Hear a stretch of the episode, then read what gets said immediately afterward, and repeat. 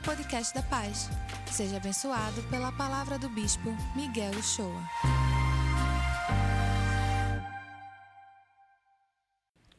Amém. Graças a Deus. Quando você encerra uma jornada, quando você está na sua vida e tem alguma jornada, o que, é que você acha que acontece, por exemplo, quando você, depois de, de algo fantástico, você foi um lugar que você sempre desejou, você conheceu um lugar que era dos seus sonhos, foi bastante impactado com tudo aquilo, você viu de perto o que os seus olhos só viam em sonho. Tem gente até que diz assim: ah, depois disso eu posso até morrer, que eu já, já vi tudo que eu tinha que ver. É verdade, tem gente que pensa assim. No entanto, na perspectiva de Deus, na perspectiva divina, não pode ser assim. Por que não pode? Porque cada etapa da jornada da vida de cada um de nós como os cristãos, abre-se em seguida uma nova janela, abre-se uma nova porta, abre-se uma nova direção. E isso vai, vai, na direção, desculpa, isso vai na direção do infinito. A, a, jornada nossa com Deus é eterna. Mas mesmo assim, a gente viu aqui recentemente, depois de você nascer de novo, permanecer, entender que precisa interdepender, aprender, até saber chegar naquele destino. A gente pode pensar assim: depois disso tudo, e agora? Né? E agora? Pois bem, é isso que nós estamos trabalhando aqui nesses dias. E agora? O que fazer agora? Exatamente isso que essa nossa série E Agora procura abordar. Nós já vimos o primeiro e agora, a primeira resposta do e agora foi ide e anunciai. Óbvio, a grande mensagem, assim como foi lido aqui agora, é anunciar. Primeira tarefa de qualquer cristão é anunciar o Evangelho. Anunciar com a sua vida, anunciar com o seu testemunho, anunciar com palavras, anunciar. Levar a mensagem. Essa é a primeira, primeira etapa, que naturalmente deve, pelo menos, acontecer naturalmente, mas que é um mandamento, né? é um comando do Senhor.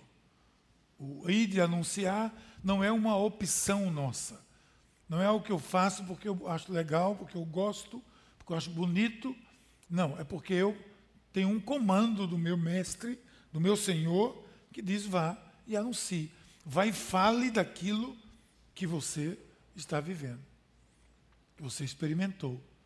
Em outras palavras, não guarde para você aquilo que você recebeu de tão bom, até porque seria uma atitude, até certo ponto, egoísta, você guardar um presente fantástico e deixar só para você, quando você poderia entregar gratu gratuitamente para todas as pessoas. Então é exatamente sobre isso que a gente vem falando. A ideia de evangelismo é uma ideia que às vezes a gente precisa entender bem. É, tem uma figura que nos ajuda a entender isso melhor. A figura do, do, do evangelista começou com a figura do evangelista do rei. O evangelista do rei era a figura, a pessoa, que quando, porque a palavra evangelho significa boas novas, né? boas notícias. Então, quando o rei tinha uma notícia para aquela região, para aquela cidade, ele enviava o seu evangelista.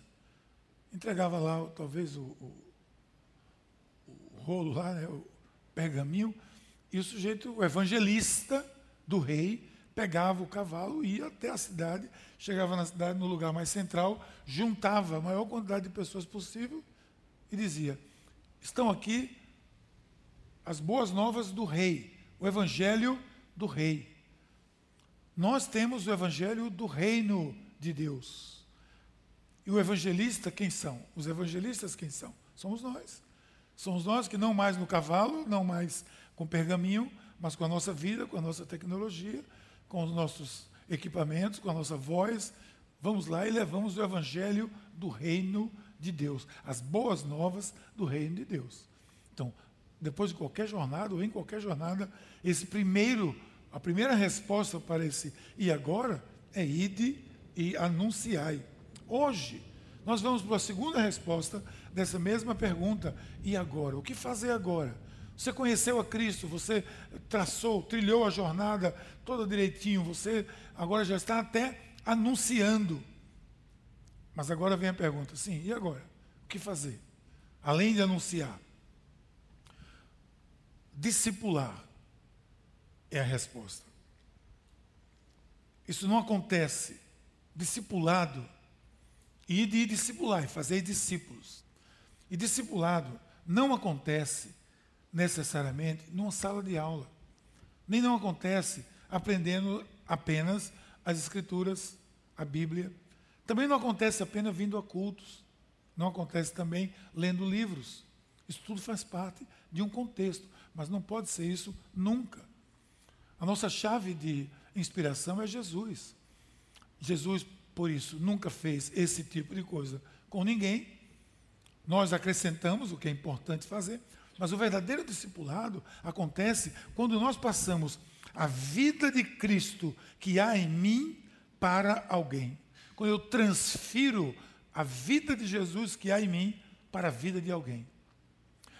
Foi isso que Jesus fez. Ele transferiu a vida dele para a vida daqueles discípulos, daqueles primeiros apóstolos. Ele se fez é, ensino para eles, com a sua vida, com o seu testemunho, com as suas palavras. Isso é que é discipular. Então, nós, quando fazemos isso, entramos numa linha, talvez uma linha de progressão até geométrica, que vai sem fim, que vai para não acabar mais nunca, que chegou até nós através de Jesus Cristo. As palavras de Jesus têm que ser a nossa chave de inspiração. E a igreja nascente é o nosso exemplo prático. Você vai ver aí o, o Paulo discipulando é, Timóteo, e você não vê nenhum sinal de Paulo dando aulas a Timóteo de cristianismo necessariamente. Mas ele ensinava as santas letras, claro, o texto sagrado, mas dizia como você vive. Quando ele escreve, ele não diz assim, olha, a Bíblia diz isso, não. O que ele diz é, tu, porém, o mundo está fazendo isso, isso. Você, porém, viva assim, faça assim, faça como eu faço. O que é que ele diz aos Coríntios? Faça como eu faço, siga, siga o meu exemplo, a minha vida. Quando eu estudo o processo de discipulado na Bíblia, eu vou vendo algumas coisas. Se você parar um pouco para estudar o processo de discipulado na Bíblia, você vai começar a observar, se você for nesse prisma de querer ver mais esse relacionamento, você vai ver que é muito mais um relacionamento do, pessoal do que uma relação de aluno simplesmente em uma classe. Mas para que eu vá e discipule, tem alguns, algumas coisas que a gente precisaria. É, para eu ir discipular, eu preciso pensar em algumas coisas diferentes. Eu preciso raciocinar sobre alguns pontos de vista. E eu queria compartilhar com vocês um pouco sobre isso. Por exemplo, a primeira coisa que a gente tem que entender no processo de discipulado é que precisa existir obediência. E para isso a gente tem que entender o conceito de obediência da Bíblia, conceito bíblico de obediência. Obediência, eu gosto, você sabe que eu gosto muito de usar o dicionário. E por que eu faço isso? Porque nós, às vezes, domesticamos palavras, domesticamos facilmente. Às vezes, uma palavra perde o seu sentido, a gente usa ela várias vezes e já nem sente mais o impacto dela. Você fala obediência, tá, obediência é obediência. Você se acostumou tanto com isso, que você, até o desobediente, sabe o que é obediência. Mas o que é obediência, segundo o dicionário? É a ação de quem obedece, de quem é submisso, olha, que se submete, que já é um outro conceito, submete, que é dócil, ou seja, que, que submete, que aprende com sendo dócil, que tem disposição para aprender, e ele completa o dicionário. Ato pelo qual alguém se conforma com ordens recebidas. Não é se conforma e dizer, ah, está certo, pronto, vou dizer mais nada. Não só isso. É se conforma no sentido de, de entender a forma daquilo, de entrar naquela forma. É assim que vai ser, assim que eu vou assumir também. Então, o conceito de obediência na Bíblia é bem definido. Se trata exatamente disso, disposição para obedecer. Eu tenho que estar disposto a obedecer. conceito de obediência da Bíblia vai de, de oposição, vai contra, por exemplo, o vírus da independência. Tem um vírus da independência contagioso, que vai contagiando as pessoas, que as pessoas querem ser independentes. Hoje é tão comum isso. Ser independente hoje parece que é uma virtude, e não é uma virtude alguém ser independente. Nós vimos aqui na série passada que nós precisamos interdepender. Que eu preciso de você, que você precisa de mim, que todos nós aqui precisamos de Cristo e até o fim, né? como diz no concílio lá. Então, essa interdependência é verdadeira, é necessária à nossa vida como cristãos. Então, o independente, o que quer ser independente, esse não vai obedecer, porque ele nunca vai entrar num processo de, de, de obediência, porque ele quer ter a sua própria postura, opinião formada e não abre mão disso para nada, porque eu sou independente. Eu não quero ser independente. Eu preciso de vocês, eu preciso de você, eu preciso de você, eu preciso, eu preciso de muita gente. E todos nós precisamos precisar um dos outros como, como cristãos. Senão esse vírus que vem lá do Éden, da queda do Éden, quando eles disseram, olha aqui, agora a gente já sabe a razão do bem e do mal, precisa mais de Deus, para que Deus? A gente faz por conta própria. Fazemos nós mesmos. Esse é um conceito errado. Onde é que você vê um conceito de obediência interessante na Bíblia? Vê vários, claro. Mas eu, eu vou puxar aqui a relação de Josué, quando estava entrando na terra prometida. Moisés já havia morrido, agora Josué era o líder, ele estava ali diante do, do Rio Jordão, e Jericó, a cidade, estava do outro lado, era a primeira cidade que eles precisariam é, entrar na terra prometida e havia a promessa de que a terra era deles, eles precisavam obedecer. Mas havia um rio entre eles e a cidade de Jericó. E o Senhor disse a, a Josué, na sua conversa com Josué, na sua oração, o Senhor disse: Olha, santifiquem-se, diga ao povo que se santifique, que amanhã eu vou fazer maravilhas no seu meio. Primeira coisa que já era uma obediência aí, santifique. Eu vou fazer, mas se santifiquem. Presta atenção. Aí havia todo um ritual, toda uma postura de santificação, porque amanhã eu vou operar no meio de vocês. E foi o que aconteceu. Mas quando chegou ali diante do rio, ele disse: os sacerdotes peguem a arca da aliança. E o texto que você está na tela aí vai dizer assim: há de acontecer que assim que as plantas dos pés dos sacerdotes que levam a arca do Senhor o Senhor de toda a terra, repousem nas águas do Jordão, elas se separarão, as águas do Jordão, e as águas vão de cima, se amontoarão lá. Isso é uma ordenança, isso é um comando. Qual era o comando? Coloque o pé na água. Por isso que aqui na paz, se você não está aqui há muito tempo, muitas vezes a gente diz assim, molhe o pé, irmão. Molhe o pé. É nesse sentido. Molhe o pé. Obedece dá o primeiro passo molhando o pé. Se eles tivessem ficado ali, no rio, Senhor, agora o Senhor abra o rio aí que a gente vai passar. Não tinha acontecido nada, porque havia um comando. E precisava ser obedecido. Quer dizer, dê o primeiro passo, tenha fé. Coloca o pé lá. Quando você colocar o pé, a água vai se abrir. Esse é o primeiro conceito que a gente precisa entender que para trabalhar com qualquer conceito de discipulado tem que ser obediente. Primeiro, porque foi um comando: ide e fazei discípulos. Quer ver um outro, uma outra abordagem que mostra que obediência não é buscar a lógica, porque às vezes a gente só quer obedecer quando a coisa é lógica. Qual era a lógica que o, o mar ia se abrir, quando o rio ia se abrir, quando eu tocasse lá na água? Qual era a lógica? Não tem lógica isso. Mas o Senhor disse: faça. Então, Manda quem pode e obedece quem tem juízo. Eu mandou o Senhor fazer, farei eu, como o Senhor mandou. Não, mas eu vou fazer aqui do meu jeito. Já perdeu, já perdeu. Tem que fazer do jeito do Senhor, na é obediência, fazer como Ele mandou. Quer ver outra experiência bacana que a gente vê? Porque a gente vai sempre na lógica. Nós, seres humanos, temos uma tendência terrível a querer. Ah, isso tem lógica. Mas vê que conversa minha, sua com Deus. É, Senhor, tem lógica isso. Vou fazer. Não, senhor, não tem lógica não, não vou fazer não. Ora, que coisa mais louca. O pessoal está pescando lá no Mar da Galileia, os discípulos não pescaram nada durante a noite toda. Chegou na praia, Jesus disse: Vamos pescar. Olha, pescar é uma atividade Não é você ficar na beira da praia lendo com a vara lá, quando a vara balançar, você vai lá. Isso não é pescar, não, isso é, isso é meditação. Eu faço isso quando eu quero refletir.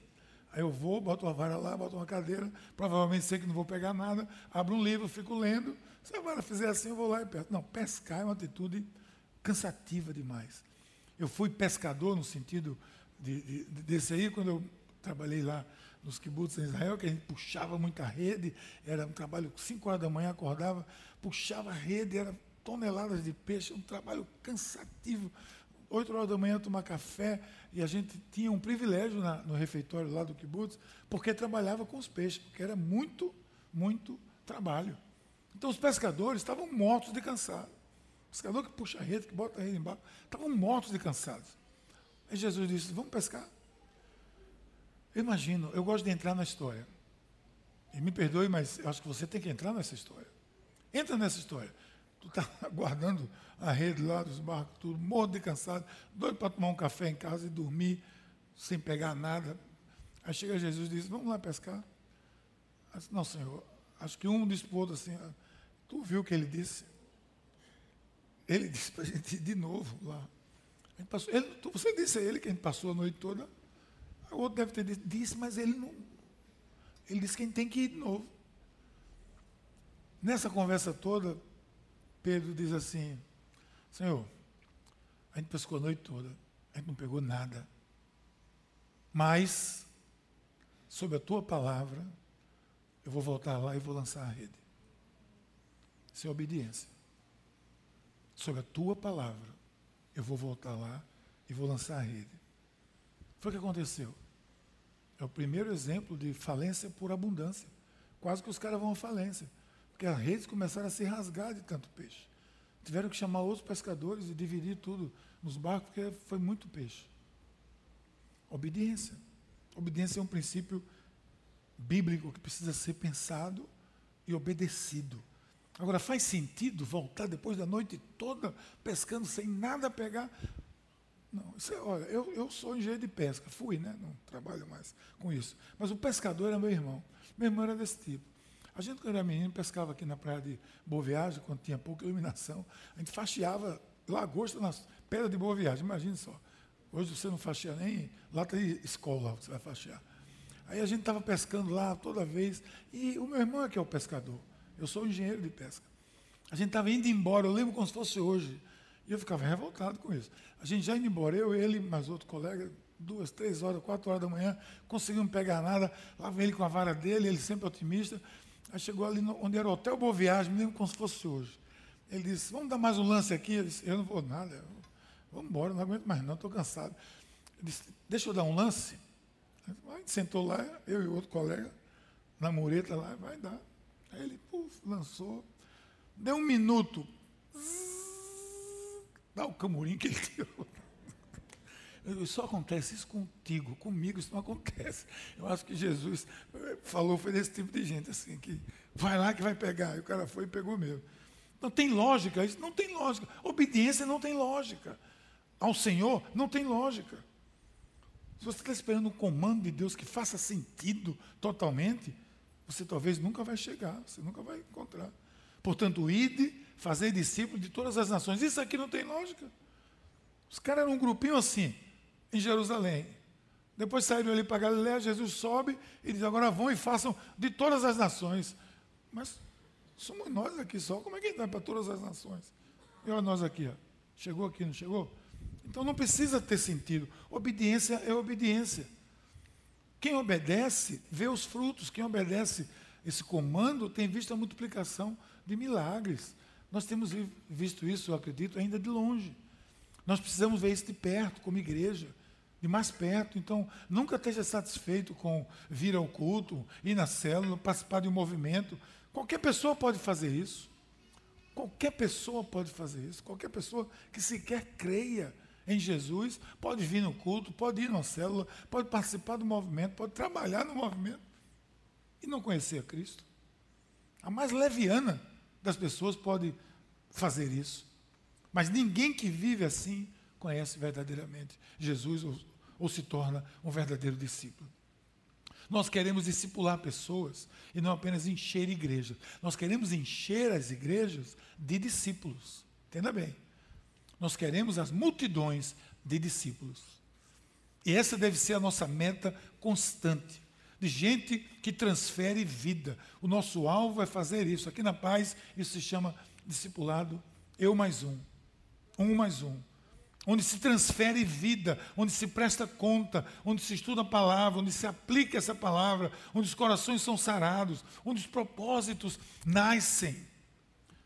Eu quero desafiar você, nessa noite de hoje, a sair daqui hoje com o desejo ardente de entrar nessa cadeia de discipulado, de ser discipulado e logo em seguida discipular alguém. O livro que a gente usa no começo do discipulado, Multiplique, ele já começa dizendo a você: você vai ser discipulado, mas você está aqui para discipular alguém.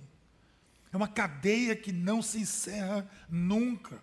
E aí a gente começa a frutificar, não vai parar mais. Você vai ver a sua vida e depois você vai ver a sua vida e dos seus discípulos também frutificar. Isso é a coisa mais gratificante. Porque eles vão chegar onde você não chega, onde você não chegou. Discipulado é uma dinâmica de flecha e de arqueiros. Porque tem os, as flechas, mas tem os arqueiros que mandam as flechas. Na prática isso acontece. Eu tenho tido experiências de discipulado na minha vida, desde no meu primeiro momento com Cristo.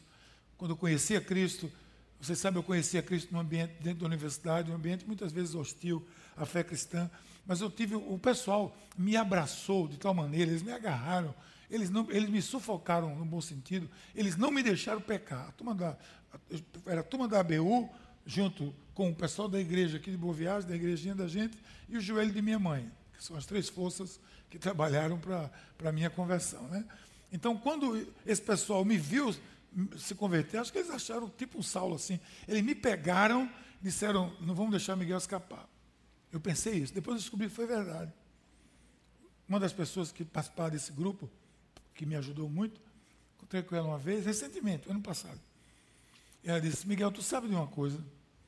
Que a gente, naquela época ali, a gente morria de medo que tu se desviasse, que tu desistisse da fé. Por isso que a gente deu tanta carga em cima de tu. Porque a gente via que tinha. Porque tinha uma delas que olhava para mim assim e dizia. Oh, aí, ela dizia assim: ele nem sabe o que Deus vai fazer. Eu disse: você sabe? Se souber, me diga, por favor. Me gerou até ansiedade na época. Então eles me pegaram assim e me abraçaram. Depois aqui na igreja, mesma forma. Ainda ontem eu fiz uma postagem, uma grande foto antiga com um amigo meu que hoje está na glória do Pedro Paulo, que está na glória com o Senhor, que foi um desses que caminhou comigo, que me ajudou muito, que pescava comigo, surfava comigo, mergulhava comigo, era um parceirão meu. E a gente chegou a certa altura que a gente não sabia quem discipulava quem, porque a gente andava tão assim, tão próximo. E isso foi tão importante na minha vida, tão importante.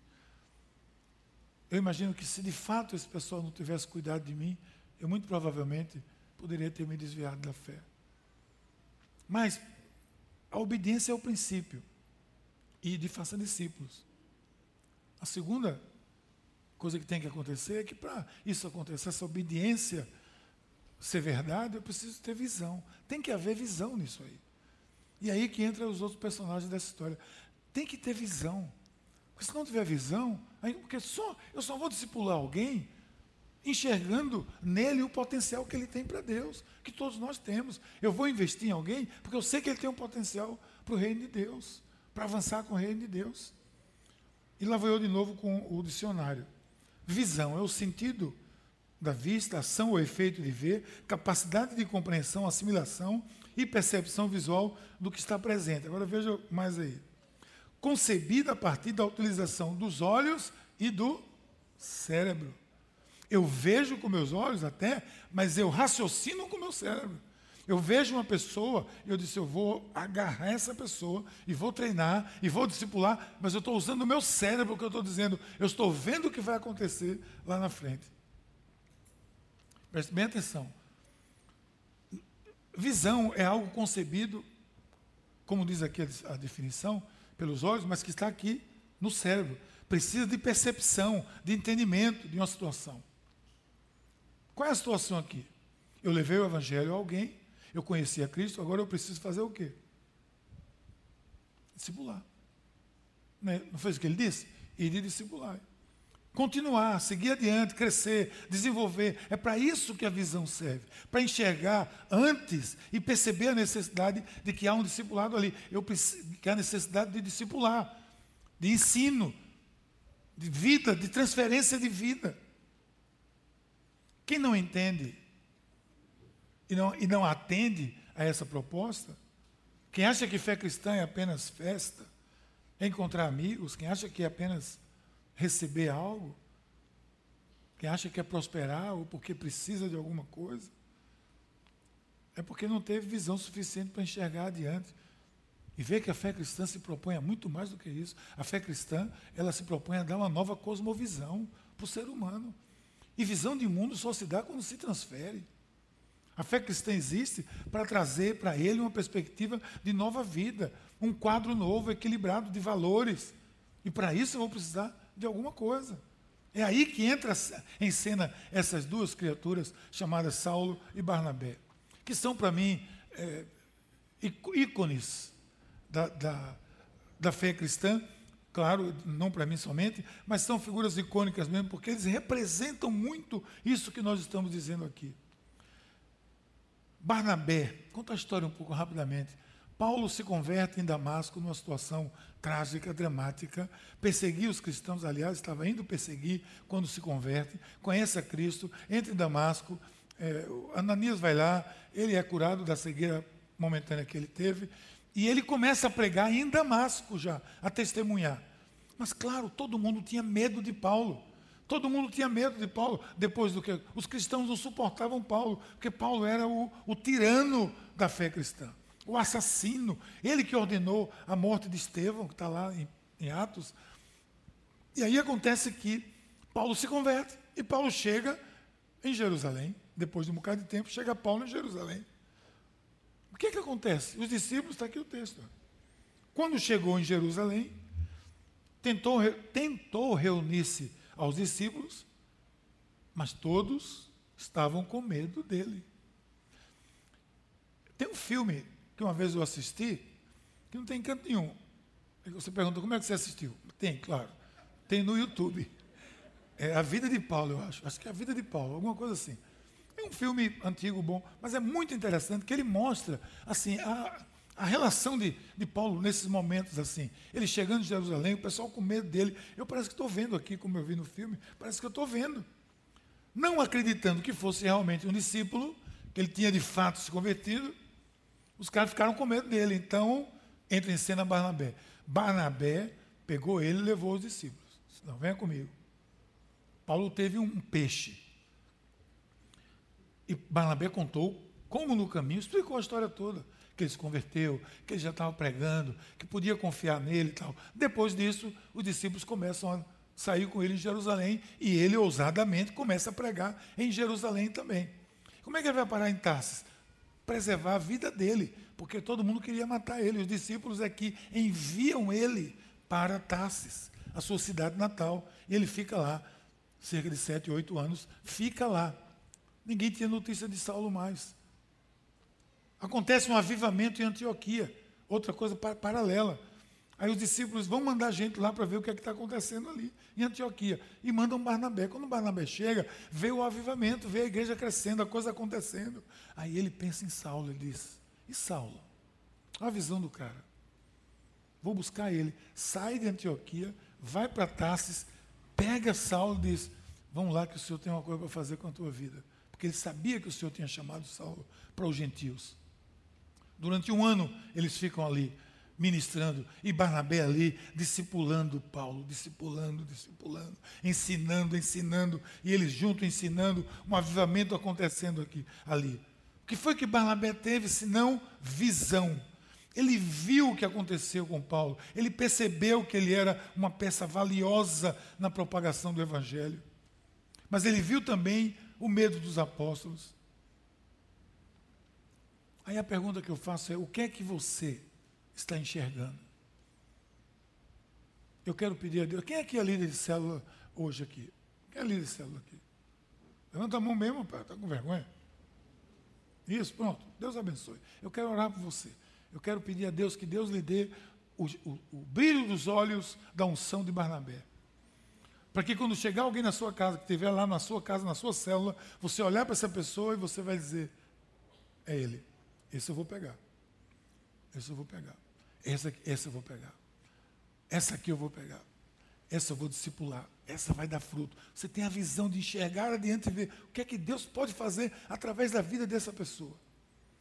Ela só precisa de um empurrão, só precisa de uma ajuda. Ela vai naquela direção, precisa agora ser orientada. Barnabé era um visionário. Ele pensou: poxa, imagina o que é que Paulo pode fazer.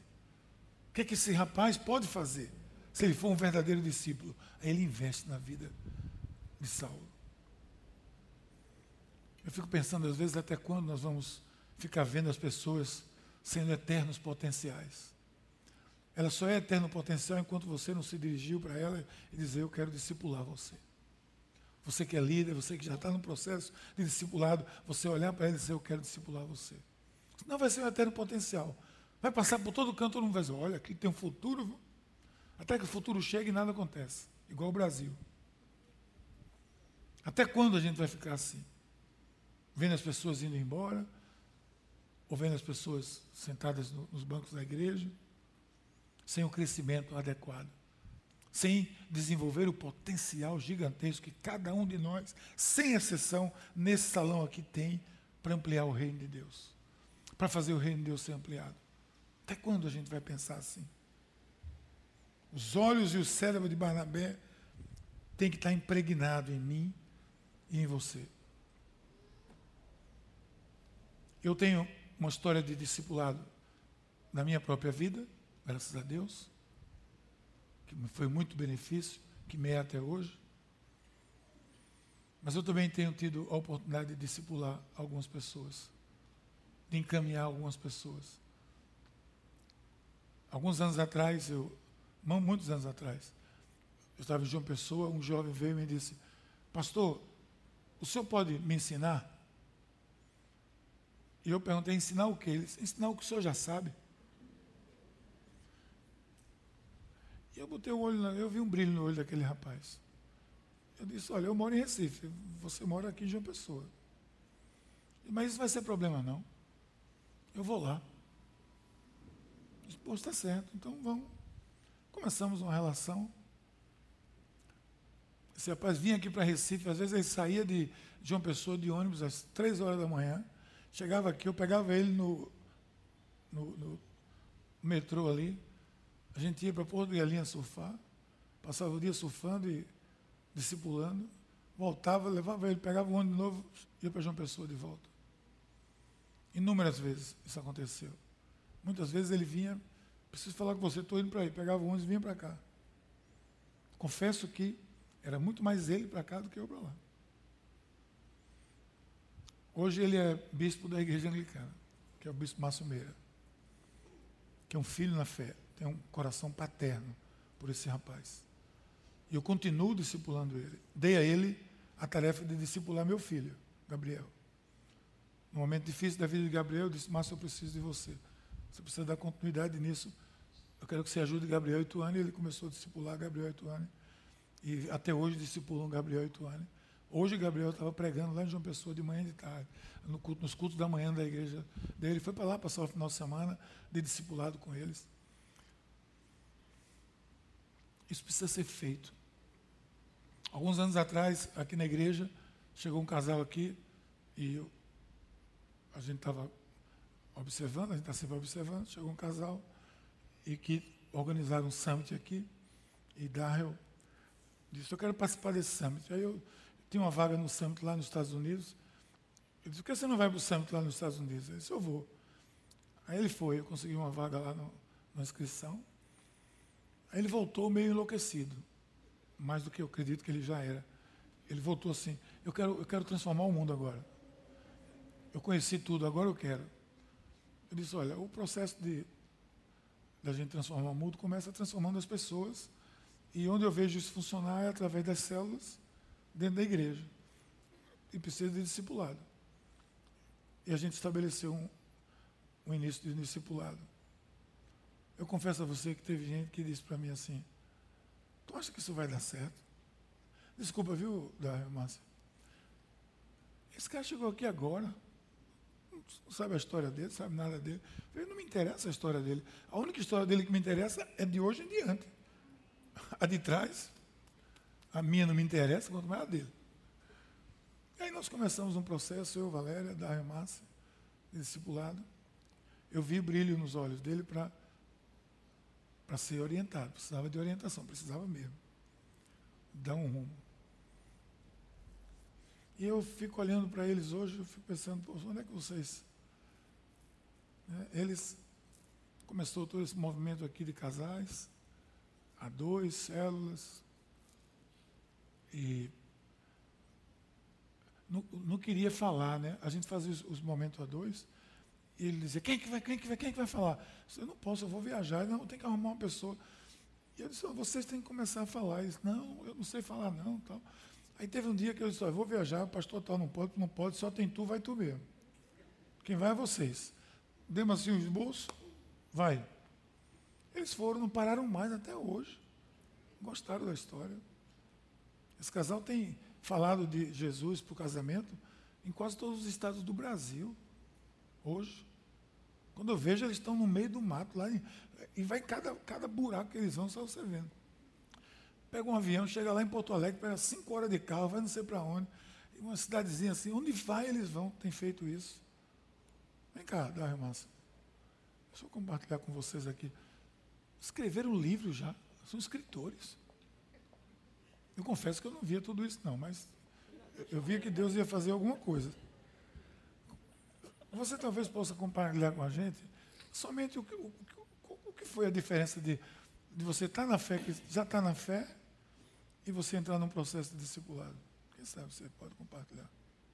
Graças e paz, igreja. É, eu entendo que a conversão é uma mudança de rota, né? Você está indo para um caminho e você encontra o caminho certo, que é o caminho da cruz, e você começa a ir. Mas a gente vem do jeito que está, e como o bispo falou, a gente não estava muito bem, né? E você vai meio cambaleando, e eu sinto muito que o discipulado ele fortalece você, ele segura você, ele faz com que você chegue mais perto. E Miguel e Valéria foram aquelas pessoas que seguraram a gente naquele momento difícil, que apoiaram a gente, que levaram a gente mais perto da cruz, mais perto desse caminho. A gente estava só, né, sabendo que o caminho era chegar perto da cruz, mas quando você tem um discipulador, quando você tem alguém que apoia, que cuida de você, fica mais fácil de você chegar perto do caminho. E mesmo naquelas horas que você pensa em cair, pensa em desviar, o seu discipulador vai, né, recalculando a rota e aí ele aproxima do seu caminho. E foi isso que Miguel e Valéria fizeram no nosso na nossa vida. E é impressionante como o fruto de um cuidado se derrama e transborda na vida de milhares de pessoas que nem estão nessa igreja, mas que hoje estão sendo abençoadas, porque um dia né, Deus deu uma visão a Miguel de cuidar, de discipular, né, de consolidar e de enviar a gente para poder avançar no reino. Por isso que Márcia chora hoje aqui. É, realmente é muito emocionante ele contar essa história desde o início, né? Quando eu e Darra chegamos aqui quebradinhos, ele falou, eu acho que as pessoas estavam mesmo certas. Você está tá doido? Como é que o senhor vai pegar esse casal aí? E graças a Deus ele nos pegou e nos pegou no colo os dois. Nossa, quantas vezes de madrugada, de noite, oh, precisando. Aconteceu isso, me ajuda. E aí ele foi, a gente foi ficando de pé, foi se fortalecendo e a gente chegou até aqui. Primeiro por causa de Jesus, né, que ele tinha um propósito e segundo pelo cuidado de Miguel e Valéria sobre as nossas vidas, que até hoje eu preciso. E na hora ele, agora, vem embora para cá. E como é bom esse cuidado. E eu coloco no coração de vocês o desejo de serem cuidados e de cuidar. Como é isso é importante, como isso é importante. E quantas pessoas nós discipulamos cinco casais hoje? E como é importante olhar para a carinha de cada um deles e ver que eles vão muito além eu já estou falando para alguns, alguns discípulos nossos, ó, tu vai treinar, estou olhando para eles, ali. Vocês vão treinar, viu? Vocês vão falar, vocês vão falar para muita gente. E ele está certo, eis-me aqui, mas calma, Márcia, mas assim, a gente vai levando o outro além, a dar um passo a, além, que vai subir de prateleira, a, prateleira, né? para a prateleira de cima. Tem sido um tempo muito precioso. Amém. Graças a Deus. Antes disso, só para você ver a questão do efeito multiplicativo, né? Porque a gente está falando aqui de um casal que discipulou um outro casal. No entanto, esse casal aqui está discipulando cinco casais. Mas o que Deus tem feito na vida de Darren Márcia, eu jamais poderia fazer. Com todas as minhas pregações, com todos os cultos que essa igreja tivesse, eu jamais poderia alcançar nem um terço do que eles já alcançaram falando do amor de Jesus para as famílias, para os casais, pelo Brasil, por todo canto, fora aqui na igreja. Então, esse é o efeito multiplicativo. É quando você vê frutificar o discipulado, aí você diz assim, você se alegra com isso, né? porque eu me alegro com ele. Né? O discipulado é um processo de paternidade também. Então, eu tenho esse casal como filhos, então você se alegra com o que os filhos fazem. Eles estão indo onde eu não vou, não vou chegar nunca. Nesses buracos todos que eles vão, eu não vou de jeito nenhum. Semana passada esse cara estava em Roraima, o que você perdeu em Roraima? Desculpe. Mas lá na fronteira com a Venezuela, estava lá, estava no, no, no, no, dia da, da, da, briga lá da Venezuela, lá da, da, fronteira, mas já estava. Eu nunca pisei em Roraima na minha vida. Mas por causa do investimento de um pouco de tempo, de um pouco de dedicação, a gente vai multiplicando. Isso é multiplicar discipulado. Obrigado a vocês. Viu?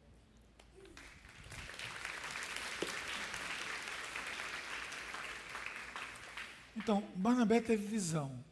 Ele investiu na vida de Saulo, Saulo virou Paulo, Paulo virou esse gigante, esse gigante ganhou o mundo, e hoje nós estamos aqui por causa de Paulo, não é por causa de, de outro. Por causa de Paulo. Mas poucos sabem da história de Barnabé. Às vezes a pessoa nem relaciona. Quem foi que discipulou John Stott? Você conhece John Stott, talvez. Mas quem discipulou John Stott? Um senhor, pastorzinho da cidade do interior, onde ele se converteu, que deu os primeiros passos com ele. Sempre por trás de um gigante desse, tem pessoas que cuidaram deles. Ninguém nasceu pronto, não, filho. Quem nasce pronto é pudim de leite moça. Que você já botou ali, já vai fogo, já sai pronto. Visão de Barnabé. Tem a visão de Barnabé. Tem a visão de Barnabé na sua célula. Você olhar assim, bota o olho de. Vou botar a lente de Barnabé assim. Ó. Vou mandar fazer uns óculos aqui na paz, assim, óculos de Barnabé, para vender ali na lojinha da paz. Aí você bota o óculos aí, você começa a enxergar. Mas sabe uma coisa que Barnabé teve por isso que houve, houve sucesso no discipulado de Barnabé com Paulo? É porque ele não desistiu, porque ele poderia ter desistido, mas ele não desistiu. Ele, foi, ele persistiu. Quando ele viu o potencial de Paulo, ele teve a visão, Paulo foi embora para trás, olha, precisa de persistência diante de, de, todos os desafios da vida, a vida impõe a gente muito desafio e todos eles precisam de persistência. Discipulado é um deles, porque vai requerer mudança, vai requerer mudança de paradigma, mudança de hábitos, ajuste de ideias, de crenças, de posições. Isso vai requerer persistência, senão a gente para. Permanecer é um grande desafio, um grande, um gigante desafio. Mas alguém que obedece o mandato, que tem visão, que enxerga de longe, vê frutificar o discipulado. Foi o que aconteceu com Barnabé. Ele foi buscar, não foi? Olha lá. Então Barnabé, depois de chegar a Antioquia, ver tudo aquilo, foi a Tasso, procurar Saulo, e quando encontrou, levou para Antioquia. Botou embaixo do braço e disse, venha comigo. Depois disso, ele fez duas viagens missionárias, mas ali começou tudo.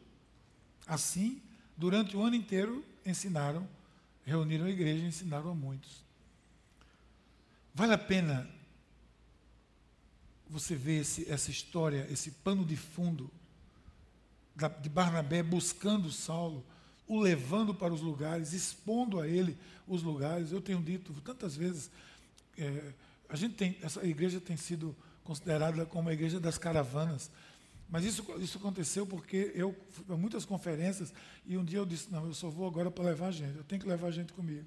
O povo tem que ver o que eu estou vendo, não adianta eu ver sozinho. E aí eu comecei a levar gente daqui para as conferências. Hoje eu nem vou, o povo vai. Graças a Deus.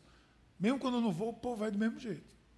Agora mesmo vão 50 mulheres lá para Brasília. Bom, eu não posso ir, porque eu não sou mulher, né? É, as modeladas. Eu, essa eu nem quero ir, porque também não, não me interessa. Mas você vai buscar, leva, leva com você Onde você for ensinar, leva com você. Vai fazer uma palestra. Quantas vezes eu levei Darwin Massa comigo, eu e Valéria fazer uma palestra, disse, bora com a gente, a gente vai fazer uma palestra ali. Bora, eles já estão levando outros. Porque para a pessoa ir pegando, discipulado é isso, é vida. Barnabé era um visionário estratégico. Ele sabia do chamado de Paulo, sabia de tudo isso. Então responda isso aqui para Jesus. Onde está a sua persistência na visão que Deus lhe deu e na obediência que ele pediu quando nos mandou ir fazer discípulo? Você está persistindo? Investir na vida de pessoas, motivar pessoas, apresentar a igreja, buscar pessoas onde elas, os tasses da vida onde elas estejam, é enxergar o seu potencial. O reino é que vai ganhar com isso. Eu enxerguei, enxerguei em alguns, não posso enxergar em todos. Mas eu entendo isso. Você precisa estar num contínuo processo de discipulado. Eu vou repetir: discipulado é feito com arqueiros e flechas. As duas partes. Se você não está sendo discipulado, eu quero desafiar você a chegar na sua célula e desafiar o seu líder de célula eu preciso ser discipulado. E fique no pé dele ou dela. Eu quero ser discipulado. Em algum momento vai abrir um canal de discipulado aí. Se você já está pronto para discipular, já, está sendo, já está sendo discipulado, e ainda não está, coloque na sua cabeça, no seu coração, eu quero discipular pessoas. Eu quero ver esse fruto ir adiante. Eu quero sair da minha zona de conforto. Eu quero me levantar da cadeira. Eu quero fazer diferença. Eu quero dizer assim: eu fui até ali, os discípulos que eu criei, que eu discipulei, foram até mais. E os outros foram, os outros foram, os outros foram, e os outros estão indo. Então, quando alguém perguntar a você, e agora? O que, a gente vai fazer? Vamos discipular. Essa é a reflexão de hoje. Nada mais do que isso. Vamos discipular. Vamos desejar. Lembre-se do que foi dito na definição: que discipulado requer o desejo de se submeter, de mudar de padrões, mudar de, de, de paradigmas, mudar de posturas, entrar, sabe, como Darrell disse, está na rota, agora se aprumar na rota do caminho de andar com Jesus e ser uma testemunha fiel dele. Eu não acredito na igreja se ela não for nessa direção, sinceramente. Eu não acredito mais numa igreja simplesmente que ajunta pessoas. Eu acredito numa igreja que junta discípulos e multiplica discípulos. É isso que nós queremos, para a honra e glória do Senhor. Agora que você já sabe de tudo isso, eu vou orar por você. Feche seus olhos. Deus querido, muito obrigado. E nós pedimos aqui que a tua bênção, Senhor, uma unção de multiplicação de discipulado caia sobre essa igreja de uma maneira especial. Caia sobre todos nós de uma maneira especial. Que, essa, essa tua mão poderosa possa fazer diferença nisso, Senhor. Porque tu, nos abençoando, nós sabemos que o mundo será abençoado. Nós queremos transferir isso, levar adiante, em nome de Jesus. Amém.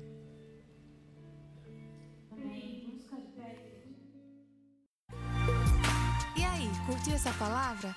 Aproveite e se inscreve para receber semanalmente nosso podcast. Nos segue também nas redes sociais, no perfil Somos Pais. E se mora perto de uma de nossas extensões, vem nos visitar. Até o próximo!